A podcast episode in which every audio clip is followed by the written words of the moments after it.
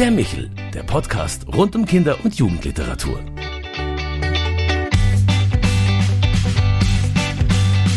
Shalom und Grüß Gott bei Michel, unserem neuen Podcast für Kinder- und Jugendliteratur. Mein Name ist Claudia Maria Pecher. Ich bin Leiterin der Landesfachstelle für Büchereien und Bildung im St. Michaelsbund und Präsidentin der Deutschen Akademie für Kinder- und Jugendliteratur. Gemeinsam mit Autoren, Illustratoren und Freunden des Kinder- und Jugendbuches spreche ich monatlich über aktuelle Themen und neue Bücher auf dem Kinder- und Jugendbuchmarkt. Einerseits feiern wir im Jahr 2021 1700 Jahre jüdisches Leben in Deutschland. Andererseits entsetzen uns schreckliche Nachrichten über Anschläge auf Synagogen und jüdische Einrichtungen. Bei uns im Michaelsbund zu Gast ist heute Michael Wolfson. Vorstellen muss man ihn eigentlich kaum mehr als Bestsellerautor. Er war Professor für neuere Geschichte an der Bundeswehruniversität München. Er wurde mit zahlreichen Preisen ausgezeichnet, unter anderem 2018 mit dem Franz Wörfel Menschenrechtspreis und er veröffentlicht regelmäßig Bücher zur deutsch-jüdischen Geschichte. Und als Michael sagten sie mir, sei es klar, dass sie gerne zum Michaelsbund kämen. Herzlich willkommen bei uns, lieber Herr Wolfsohn. Danke, freue mich auch. 2021 haben Sie, Herr Wolfsohn, wenn ich das richtig sehe, erstmals einen Roman für junge Leserinnen und Leser geschrieben. Wir waren Glückskinder trotz allem, eine deutsch-jüdische Familiengeschichte erschienen im DTV-Verlag. Mich hat der Roman, ja die Geschichtensammlung aus ihrer Familie sehr fasziniert. Vor Jahren habe ich sie einmal für einen Vortrag in der Deutschen Akademie für Kinder- und Jugendliteratur angefragt. Da waren sie noch etwas zurückhaltender, wenn es um Kinder und Jugendliche ging. Damals dachte ich, es wäre so schön, wenn wir von ihnen ein Buch für Kinder hätten. Und umso mehr freut es mich jetzt, dass es dieses Buch nun endlich gibt. In einer Welt, in der auf deutschen Schulhöfen völlig unreflektiert und dumm immer wieder antisemitische Beschimpfungen zu hören sind, was mich maßlos ärgert und auch traurig macht. Was war der Anlass für Sie, diesen Roman für Kinder und Jugendliche zu schreiben? Als ich ihn damals abgesagt habe, hatte ich eben noch kein Kinder- und Jugendbuch geschrieben. Und äh, insofern freute ich mich zwar über die Einladung, aber ich äh, fand es vermessen, äh, vor einem solchen Fachpublikum zu sprechen, ohne jemals irgendeine Leistung erbracht zu haben auf diesem Gebiet. Und äh, es freut mich natürlich sehr, dass Sie mit Ihrem breiten Schatz der Erfahrung auf diesem Gebiet dieses Buch beeindruckt hat und Sie mich heute eingeladen haben. Ich will die Frage konkret beantworten. Ich kam wirklich rein zufällig auf diese Idee. Das heißt, die Idee hatte ich nicht einmal, sondern mein damals siebenjähriger Enkel Noah sagte mir, dass er gerne mehr wissen wolle über, ich zitiere ihn, Juden und Hitler. Zitat mhm. Ende. Und ähm, ob mhm. ich denn ein Buch empfehlen könnte. Ich mhm. habe also lange gesucht, äh, auch mit meiner Frau und äh, einer befreundeten Buchhändlerin. Und wir fanden, dass für Siebenjährige auf dem Markt nicht die richtigen Bücher vorhanden seien. Richtig aus unserer Sicht. Man kann immer über Positionen A und B verschiedener Meinung sein. Also lange Rede, kurzer Sinn. Dann sagte ich meinem Enkel nur, nur weißt du was, ich schreib's. Warum Hitler und Juden? Er kommt aus einem sehr politischen Haus, äh, bei den Eltern und den Großeltern. Und Juden, wir haben das gar nicht so hervorgehoben, sondern das ist ein gelebter Alltag, wenngleich meine Frau keine Jüdin ist. Ähm, wir glauben, dass wir eben in der offenen Gesellschaft, die wir seit zwei, nach 2000 Jahren haben, auch das Anführungszeichen Risiko, das keines ist in meinen Augen, eine Partnerschaft von Juden und Nichtjuden selbstverständlich leben müssen. Das ist sozusagen das Thema gewesen, das ihn neugierig machte. Über Hitler hatte er viel gehört.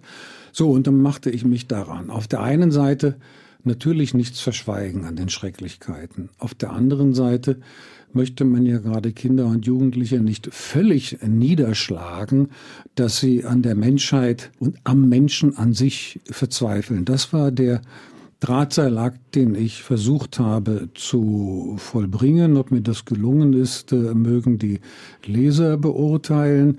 Mir haben einige Kinder und Jugendliche das bestätigt. Das hat mich sehr ermutigt, weil sie äh, fast wörtlich sagten, ja, es ist alles andere als nur erfreulich. In Klammern, es wird auch viel gelacht in dem Buch. Es gibt ja. Äh, lustige, witzige, freche dreiste Passagen, aber es gibt eben sehr, sehr ernste, die mit Tod und getötet werden äh, zu tun haben. Aber es soll eben nicht niederschlagen. Und das haben mir mehrere Kinder und Jugendliche bestätigt und äh, das ist auch meine Absicht. Ich glaube, dass in der Erziehung zur Auseinandersetzung mit dem sechs Millionenfachen Judenmord viel zu oft den Kindern und auch Erwachsenen vorgeschrieben wird, was sie zu denken und zu fühlen haben. Jemand, der, wie der Berliner sagt, ähm, alle Tassen im Schrank hat und das Herz auf dem rechten Fleck, der ist durch die Fakten eigentlich schon programmiert, die Unmenschlichkeiten des Nationalsozialismus zu verurteilen. Und letzter Gedanke in dem Zusammenhang, ich wollte eben nicht mit 1945 oder vorher nicht mit Auschwitz aufhören, sondern ich wollte zeigen, das Leben ist weitergegangen, das Leben geht weiter und ihr, die Kinder, die Eltern der Kinder und Jugendlichen, habt mit uns gemeinsam die Aufgabe, diese Demokratie der Bundesrepublik Deutschland Menschlichkeit zu festigen. Ja, es endet ja auch mit einem Appell und die eigene Verantwortung, sich zu fragen, was man tun möchte und tun wird und sich damit der Geschichte auseinanderzusetzen. Immer wieder habe ich mich auch beim Lesen gefragt, an wen richtet der Roman sich die Adressatenschaft. Natürlich an deutsch-jüdische Kinder, an alle jungen Menschen. Das wären ja manchmal ganz konkret, habe ich so das Gefühl gehabt, sie sprechen ganz konkret ihren Enkel an. Aber es eignet sich auch als finde ich, als Familienbuch. Man könnte die kurzen Geschichten auch gut gemeinsam lesen und oder im Schulalltag darüber diskutieren. Mm, man erfährt viel über jüdische Geschichte und Glauben und sie sprechen davon, dass die jüdische Lehre und Schule eine lange Tradition besitzt, von der wir alle noch mehr lernen können. Sie sind ja selber auch Hochschulprofessor gewesen. Das hat mich neugierig gemacht. Worin unterscheidet sich das jüdische Erzählen und Vermitteln von, von dem hier allgemein verbreiteten?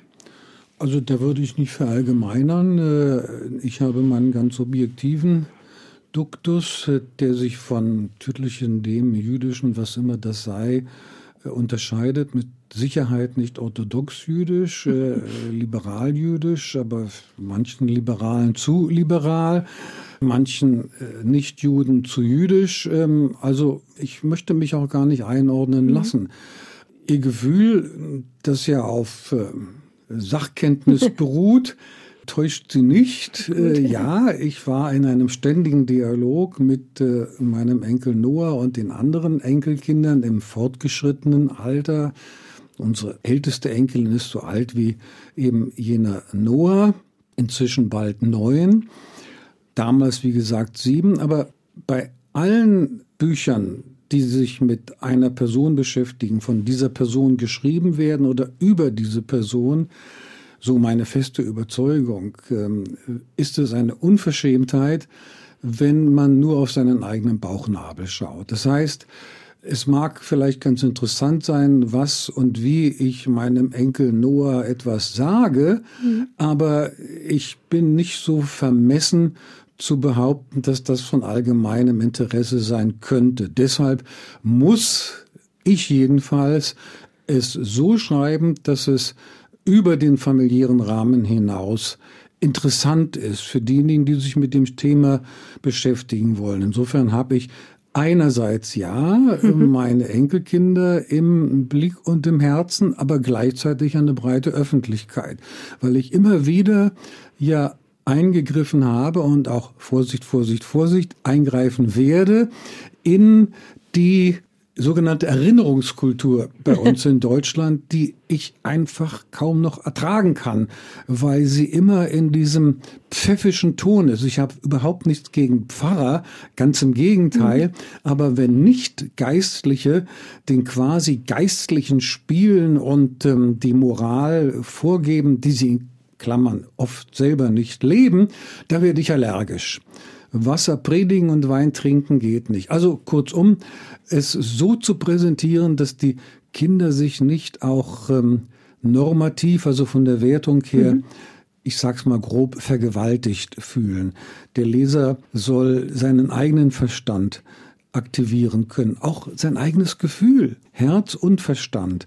Deshalb habe ich in diesem Buch auch immer wieder versucht, den Dialog mit den Lesern zu etablieren. Hier, das gebe ich zu, ist das nicht meine Erfindung. Ich finde, das hat meisterhaft immer wieder Erich Kästner ja. gemacht. Ich habe mir, bevor ich dieses Buch schrieb, natürlich noch verschiedene Kinder- und Jugendbücher durchgelesen. Wie packen die es denn an? Das sind ja Leute, die viel mehr Erfahrung als du selbst hast. Also sei nicht so vermessen, dass du glaubst, du kannst es besser. Nein, nein. Und da fand ich, ähm, obwohl es manchmal ein bisschen altertümelnd äh, klingt, dass dem Erich Kästner das am besten gelungen ist, den Dialog mit den Lesern zu suchen und sie auch aktivieren zu wollen, indem man Fragen stellt, die man bewusst selber nicht beantwortet. Erst den Sachverhalt schildern und dann den Kindern und Jugendlichen die Bewertung überlassen. Denn wenn wir diese Phrase die wir ja oft hören, dreschen, die im Prinzip keine Phrase ist, sondern etwas Wunderbares, dass wir Aufklärung betreiben wollen im Sinne von Kant, habe den Mut, dich deines eigenen Verstandes zu bedienen. Wie komme ich denn dazu, dann meine Leser hier zu programmieren? Auch Kinder und Jugendliche nicht. Im Gegenteil, Kinder und Jugendliche sind intelligente Menschen. Die dürfen ihr eigenes Urteil bilden, natürlich auch über meine Darstellung. Ja, das gelingt Ihnen auf jeden Fall, Herz und Verstand zu berühren. Ihr Buch ist in vier große Kapitel unterteilt, die grob gesagt die Zeit Ihrer Familie vor, während und nach Adolf Hitler der Leserschaft in kurzen Geschichten nahebringt.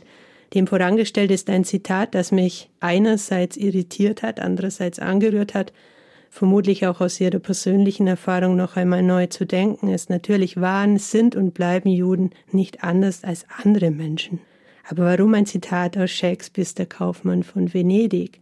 Ein doch nicht ganz einfaches Stück. Ja, ein sehr schweres äh, Stück. Äh, ich äh, habe mit dem leider kürzlich verstorbenen Frank Günther, dem, wie ich finde, besten Übersetzer der Shakespeare-Stücke, einen Mail-Austausch gehabt, ob man denn überhaupt den Kaufmann von Venedig aufführen solle, könne, dürfe. Und äh, Frank Günther, der nun von Shakespeare oder auch von Shakespeare viel, viel mehr verstand als ich, meinte, nein, es sei ein gefährliches Stück. Da habe ich ihm also doch gewagt zu widersprechen, sei lieber Herr Günther, also dieser Monolog von Shylock, der ist so stark. Das Stück hat tatsächlich antisemitische Anklänge, aber wenn man es offenen Herzens und offenen Verstandes liest, ist das gar nicht so eindeutig.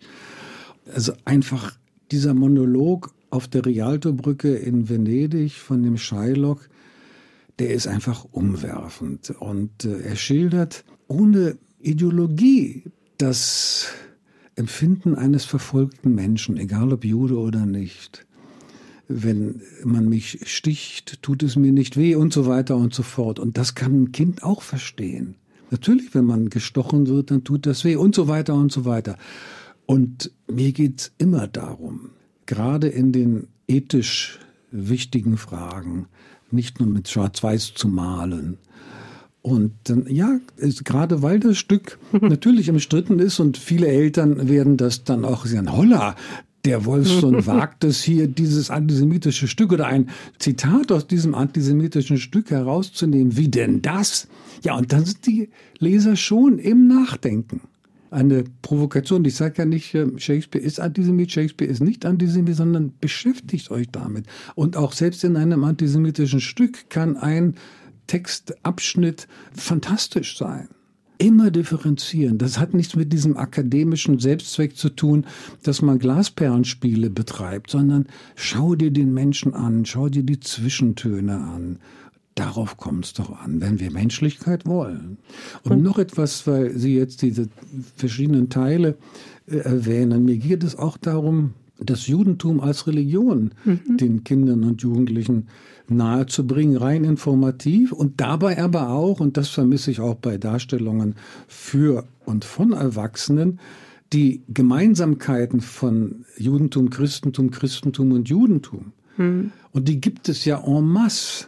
Ich habe dazu ein Buch geschrieben für Erwachsene, Juden und Christen im Patmos Verlag und ähm, ja, habe die Gedanken weiterentwickelt auch es ist eben ganz entscheidend, diese Gemeinsamkeiten herauszuholen. Die sind viel stärker als das Trennende. Gilt übrigens auch für den Islam und das wiederum gilt für Christentum plus Judentum gegenüber dem Islam und dem Islam gegenüber Christentum und Judentum. Also alle drei Religionen sind in irgendeiner und zwar sehr festen Weise miteinander verflochten. Das wissen die wenigsten und das versuche ich hier begrenzt auf jüdisches und christliches den Kindern und Jugendlichen nahezubringen, ist auch deswegen leicht in diesem Buch, weil meine mütterliche Familie aus Bamberg stammt und da spielt ja der Katholizismus eine wichtige Rolle. Da wären wir schon beim ersten Kapitel, ne?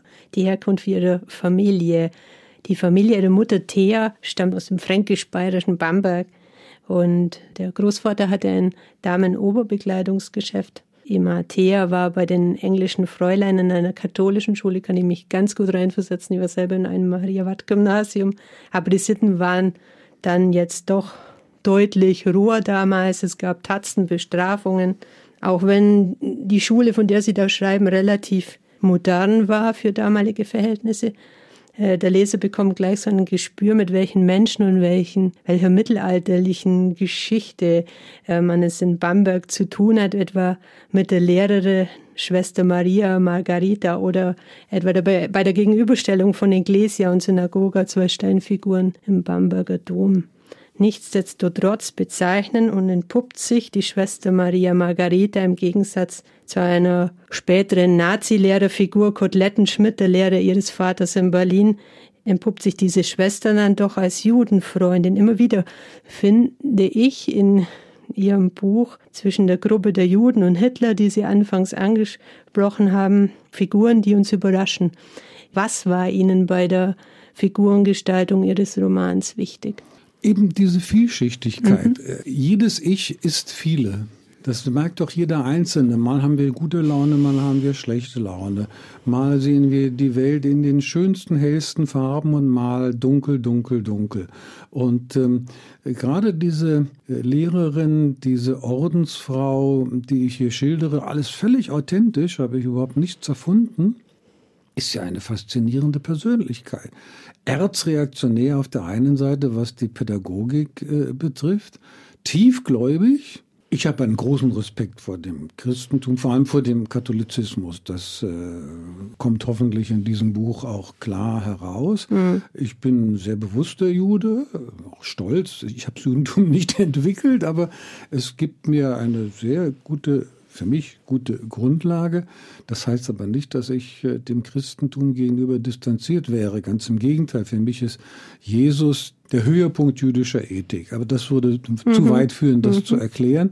So, und diese Ordensfrau, die erzreaktionär als Pädagogin war, tief religiös, so schwarz, dass sie gar nicht braun sein konnte, also mhm. nicht narzisstisch, nimmt sich in einer Schulpause bereits im Frühsommer 1933 die acht jüdischen Kinder ihrer Klasse. Koedukation gab es damals, also mhm. also reaktionär auf der einen Seite, aber sehr modern auf der anderen Seite. Nimmt sich also die jüdischen Kinder beiseite und sagt ihnen, liebe Kinder, wir haben in diesem NS-Deutschland keine Zukunft mehr. Wir, das heißt die gläubigen Menschen, vor allem Katholiken mhm. und Juden. Und bitte so diese Ordensfrau, sagt das euren Eltern. Das geschieht, das schildere ich ja auch. Und mein Großvater Larifari, die Frau spinnt. Nein, sie war eben keine Spinnerin. Die ist tatsächlich dann nach Lateinamerika, ist raus aus Deutschland und äh, meine Familie erst 1939. Also kurzum, das fand ich faszinierend, diese Geschichte. Und auf der anderen Seite aber die Nazis als Nazis zu benennen, also als meine Mutter glaube ich, zwölfjährig von der Buchhalterin meines Großvaters gemaßregelt wurde. Und das war eine wilde Narzisse, hat meine Steppke-Mutter ihr gesagt, Sie Narzisse haben hier gar nichts zu sagen. Also auch das, ja, die Juden haben viel einstecken müssen. Aber es gab manche, die aber auch dann ausgeteilt haben und sich das nicht gefallen ließen. Ja, wieder eine Schüler in Berlin. Sie schreiben nur über diesen Ach anderen so, Schüler. Ja, hm. ja, das ist äh, in diesem Falle eine Mischung aus faktischem und fiktionalem. Das mhm. ist äh, in diesem Falle nicht meinem Vater passiert, aber es gibt verschiedene Geschichten, die authentisch sind und die ich einfach, weil die so großartig ist, äh, dann hier eingebaut habe. Das ist ja das Schöne an Belletristik, an Romanen. ich muss ja nicht hier mit Fußnoten arbeiten und dann sagt man mir, das ist ein Plagiat oder das ist völlig frei erfunden. Das ist in der Belletristik ja die fantastische Möglichkeit, Faktisches mit Fiktion zu verbinden. Mhm. Aber in der Aussage nichts zu verfälschen. Mhm. Sie sprachen gerade auch von einer großen Zeichenhaftigkeit und dem Erkennen von Zeichen der Zeit, äh, dem Einschätzen von Begegnungen, die spielen ja bei Ihnen auch eine große Rolle. Und da fand ich die Erzählung zum Bamberger Gasthaus Schlenkerler oder zum Nürnberger Bratwursthäusel von ihrem Großvater einerseits humorvoll, andererseits, was ihm dann passiert ist, weniger humorvoll. Wie ist das mit den Zeichen erkennen einer Zeit? Kann man die immer so erkennen?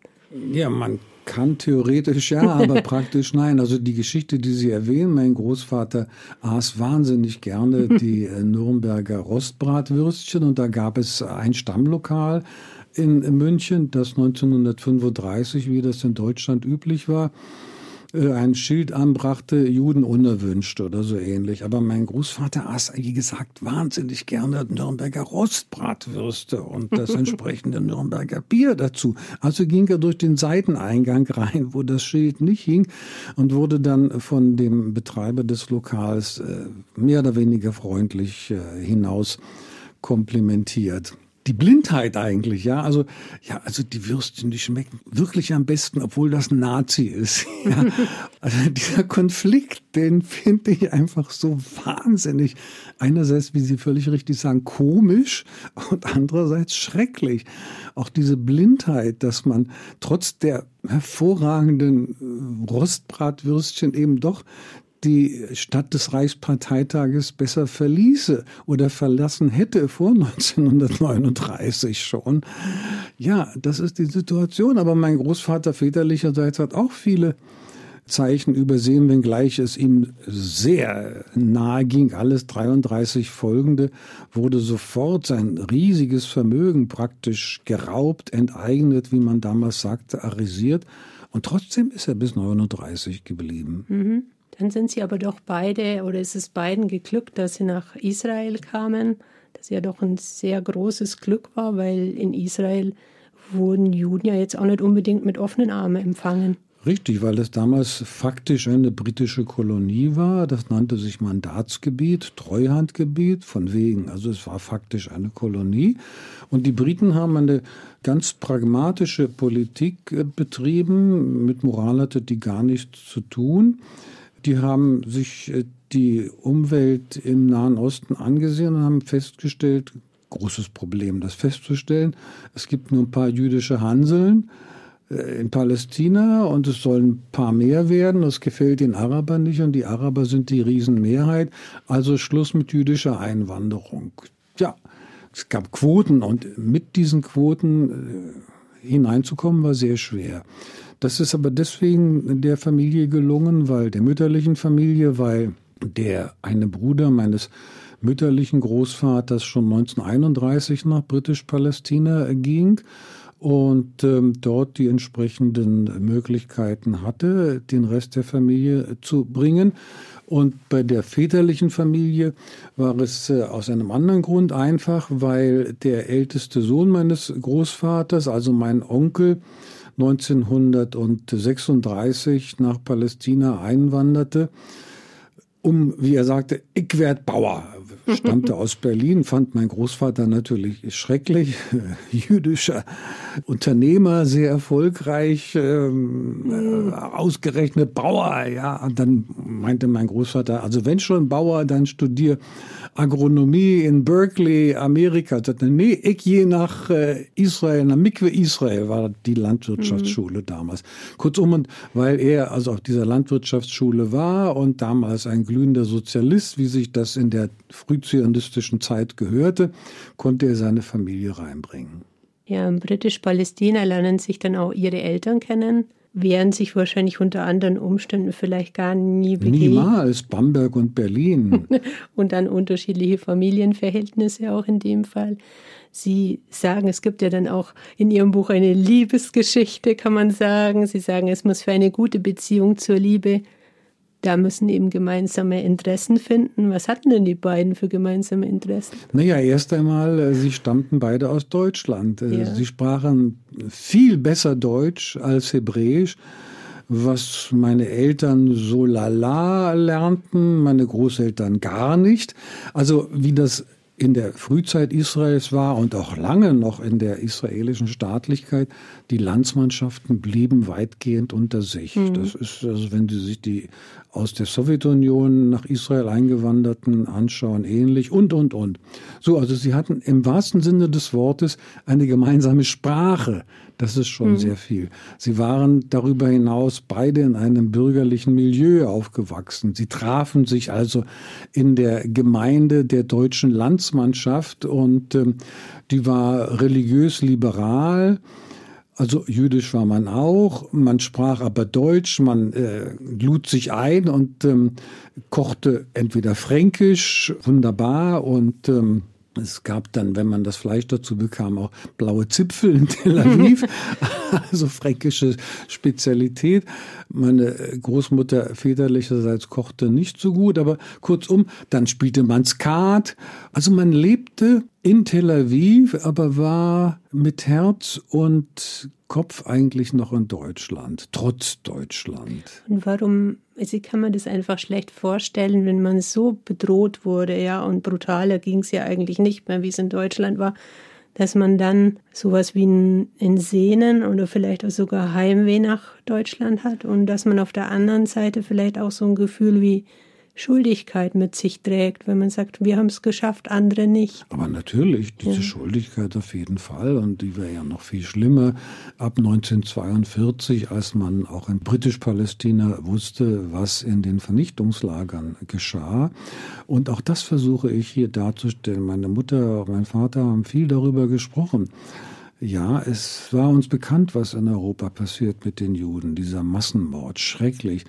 Aber die Sonne schien, das Wetter war gut, das Wasser war warm, wir waren jung, wir waren verliebt. Die Sonne schien im mehrfachen Sinne diese Doppelbödigkeit auch zu zeigen, dass beides möglich ist. Und das war möglich. Und, und gleichzeitig war ja noch einige Bedrohungen. Ich meine, Rommel, Rommel kam ja mit seinen Leuten und ja, sag mal mal, die Araber, die Benachbarten waren wahrscheinlich auch nicht freundlich zu sprechen. Also richtig. Und also diese Mischung aus Todesangst, faktischer und nicht eingebildeter mhm. Bedrohung und dann auf der anderen Seite Jugendlichkeit, äh, Verliebtheit, Liebe.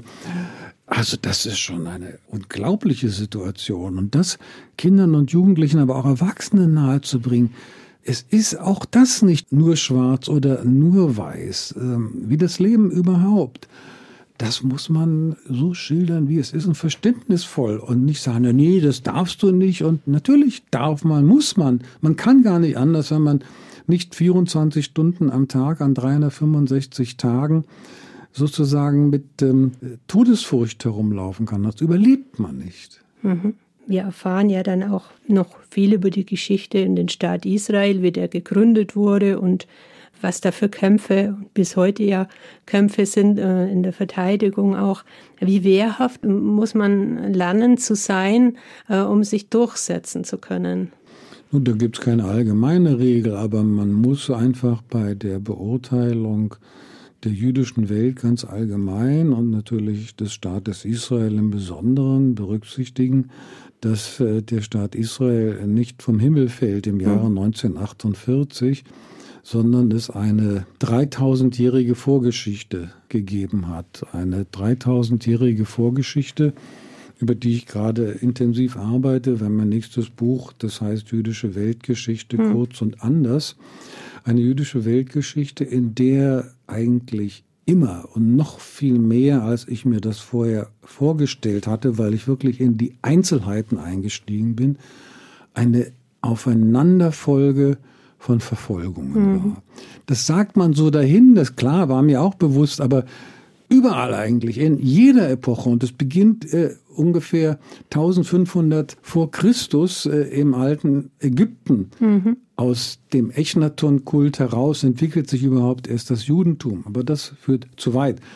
Wir alle Juden, egal ob liberal oder nicht, haben diese Neurose, diese, man kann auch sagen, Paranoia, also das Gefühl, verfolgt worden zu sein und auch verfolgt zu werden. Und das ist ja gerade, weil Sie die Gegenwart am Anfang unseres Gespräches erwähnt haben, und das ist auch der Schluss meines Buches. Mhm. Es ist ja nicht so, dass heute Friede, Freude, Eierkuchen für uns Juden wäre. Ja, Sie erzählen ja auch in Ihrem letzten Kapitel über die teilweise Rückkehr ihrer Familie nach Deutschland. Es gab ja auch innerhalb der Familie ganz unterschiedliche Ansichten, ob man denn nun zurückgeht oder nicht. Richtig. Wie war das für Sie? Ich meine, Sie waren damals sieben Jahre alt, jetzt vielleicht so alt wie Ihr Enkel. Für mich war das wunderbar. Ich empfand Deutschland, äh, West-Berlin, wo ich hm. dann groß geworden bin, als Paradies auf Erden und war wahnsinnig nett zu mir. Von herumlaufenden Nazis habe ich als Siebenjähriger lange gar nichts mitbekommen und natürlich dann als Historiker und politisch wacher Mensch, ja. Aber meine Enkelin ist äh, auf einer katholischen Grundschule, weil ihre Mutter Katholikin ist, praktizierende Katholikin. Mhm. Also auch hier das jüdisch-christliche, in dem Fall katholisch-jüdische. Auf dieser katholischen Grundschule ist äh, eben auch meine Enkelin mit Antisemitismus im vorigen Jahr wohlgemerkt konfrontiert äh, gewesen. Also alles, was man auch an israelischer Politik äh, oder auch Verständnis von diaspora-jüdischen Personen und Organisationen bemängeln mag, weil Verständnis besteht für aus deutscher und westeuropäischer Sicht heute, sagen wir mal, eine härteren Gangart, kann man nur verstehen, rational und emotional, wenn man weiß, holla, das sind Nachfahren von Leuten, die eben in der Tradition des Verfolgtseins aufgewachsen sind. Und ich, wie gesagt, bin blauäugig äh, lange Zeit durch die Welt, hochglücklich bin ich heute noch.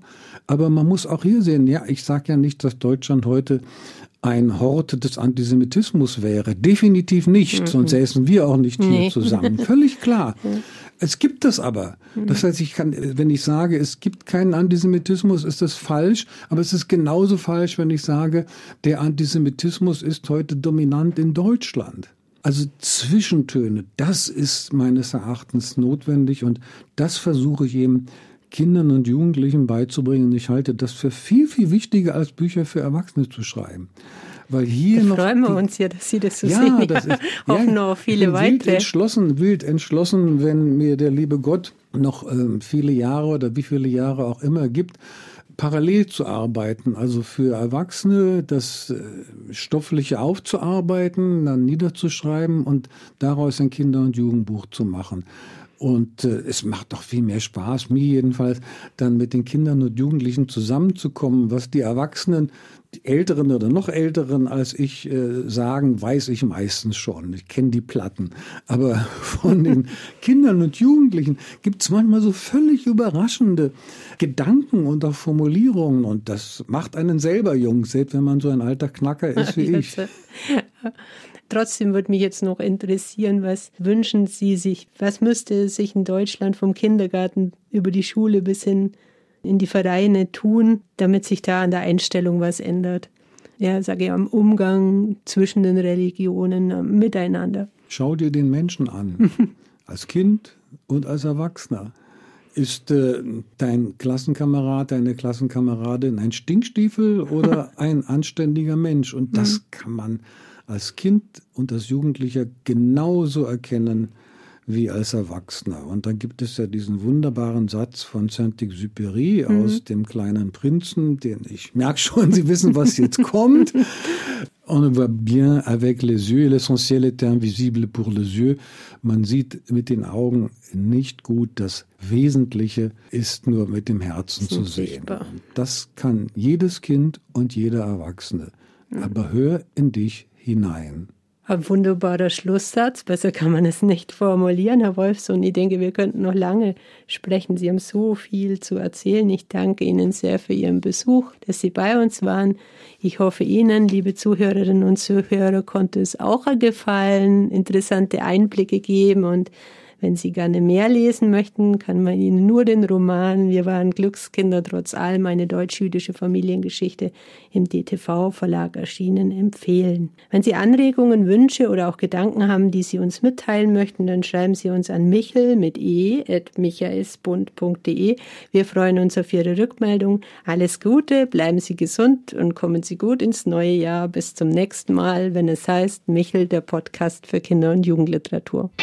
Das war der Michel, der Podcast vom katholischen Medienhaus St. Michaelsbund in Kooperation mit der Deutschen Akademie für Kinder- und Jugendliteratur, produziert vom Münchner Kirchenradio.